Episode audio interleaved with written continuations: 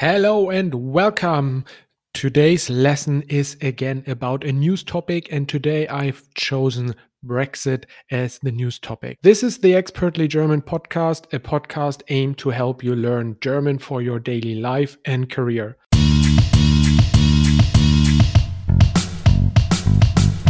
So let's go right into the topic. The way how today's uh, lesson is structured, I will first um, tell you about a news topic. I will translate the most difficult words after each sentence.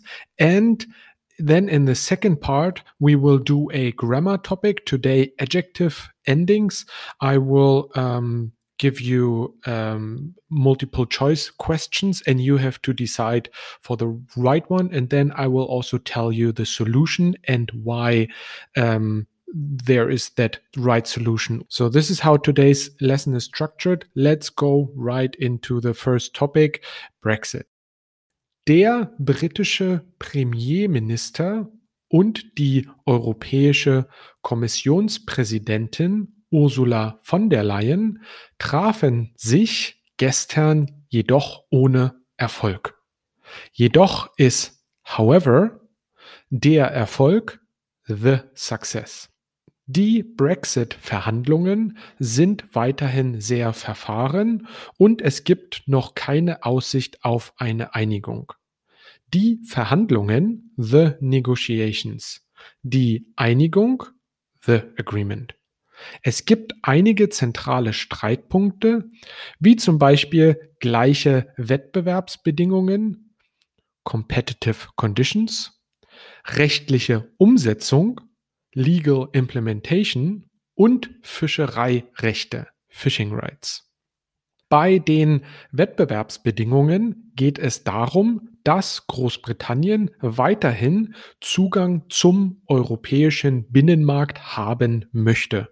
Aber die EU fordert im Gegenzug, dass gleiche Wettbewerbsbedingungen herrschen müssen, besonders mit dem Fokus auf Mindestlohn, Nachhaltigkeit und andere EU-Standards. Alright. Der Zugang ist the access der Binnenmarkt, the domestic market, der Mindestlohn, the minimum wage. Besonders wichtig ist, welche Gerichte und Rechte dann gelten sollen. Auch stehen die Fischereirechte im Fokus, da Belgien und Frankreich weiterhin in britischen Gewässern fischen möchte. Britische Gewässer British Waters. Großbritannien möchte das aber auf gar keinen Fall. Bei allen diesen Verhandlungen muss man aber bedenken, dass Großbritannien ein enorm wichtiger Handelspartner für die Europäische Union ist. Der Handelspartner, the Trading Partner. 318 Milliarden Euro werden jährlich nach Großbritannien exportiert. Jährlich ist per year. Als Vergleich 380 Milliarden Euro Exporte sind es für die USA und weniger als 200 Milliarden Euro für China. Der Vergleich, the comparison. Die EU exportiert also mehr nach Großbritannien als nach China. Ein No-Deal wäre also eine denkbar schlechte Lösung. Denkbar schlechte Lösung ist very bad solution. Okay, so now we come to the second part and the exciting part as well to the grammar and the adjective endings. This episode is sponsored by Mate, a software that I personally use daily and it's awesome. It's a browser extension that lets you instantly translate anything in 103 languages. Here is how it works. Once the Mate extension is installed, you just need to double click on any word or text in your browser and it will automatically translate it. Believe me, it's crazy good. Mate has also a free version for you to try it out. Use the affiliate link in the show notes and support this podcast so that I can create more awesome content for you. Okay, so the first sentence is Großbritannien ist ein enorm wichtig hm, Handelspartner. All right. Which ending do we have to put here für wichtig? Is it A, wichtiges, B, wichtiger, C, wichtige? And the solution ist, Großbritannien ist ein enorm wichtiger Handelspartner. Great Britain is an enormously important trading partner. Okay, wichtiger. Warum? We have the first, the gender, ein Handelspartner, der Handelspartner, that is masculine. Then we have the case, and in this case, we have the nominative. Because after the verb ist, Großbritannien ist ein enorm wichtiger Handelspartner, we need the nominative case after the verb to be. And the third one that is important to define the adjective ending is the article. And in this case, we have an indefinite article because it is ein enorm wichtiger Handelspartner. So you can then look at the table for adjective declinations or adjective endings, and then you will find that it is ER that you need to put at the end. Next sentence. Es gibt keine Aussicht auf eine schnell Einigung. A. Schnelle. B. Schnell. C. Schnellen.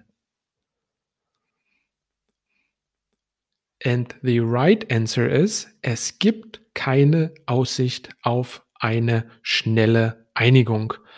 Number A would be correct. Why? Let's look into the system again.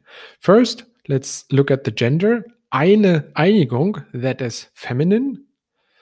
The case is the accusative case. And the third one is the article. We have eine Einigung. So again, an indefinite article. And then you will find that the ending that we need here is an I. And now the last sentence. Frankreich will weiterhin in britisch hm, Gewässern fischen. Britischer, that was A, britischer. B, britisch. C, britischen. And the right answer is number C.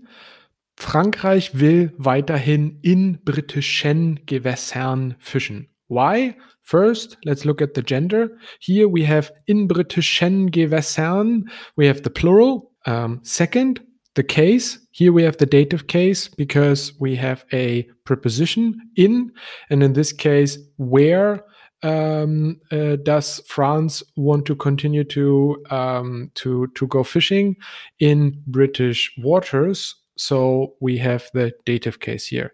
In is a two-way preposition. And the third one, article. Here we have no article. In britischen Gewässern, there is no das or ein or something like that in front. So if you then look at the table, you will find that for dative, um, plural, and um, no article, we have to put an en at the end. I hope you liked today's lesson or today's um, podcast episode. Please feel free to go on my website, expertlygerman.com. You can find more information on there. I'm working on producing more material for you. Um, so if you like this podcast, please share it with your friends, subscribe to it, and I just say thank you very much and bis bald.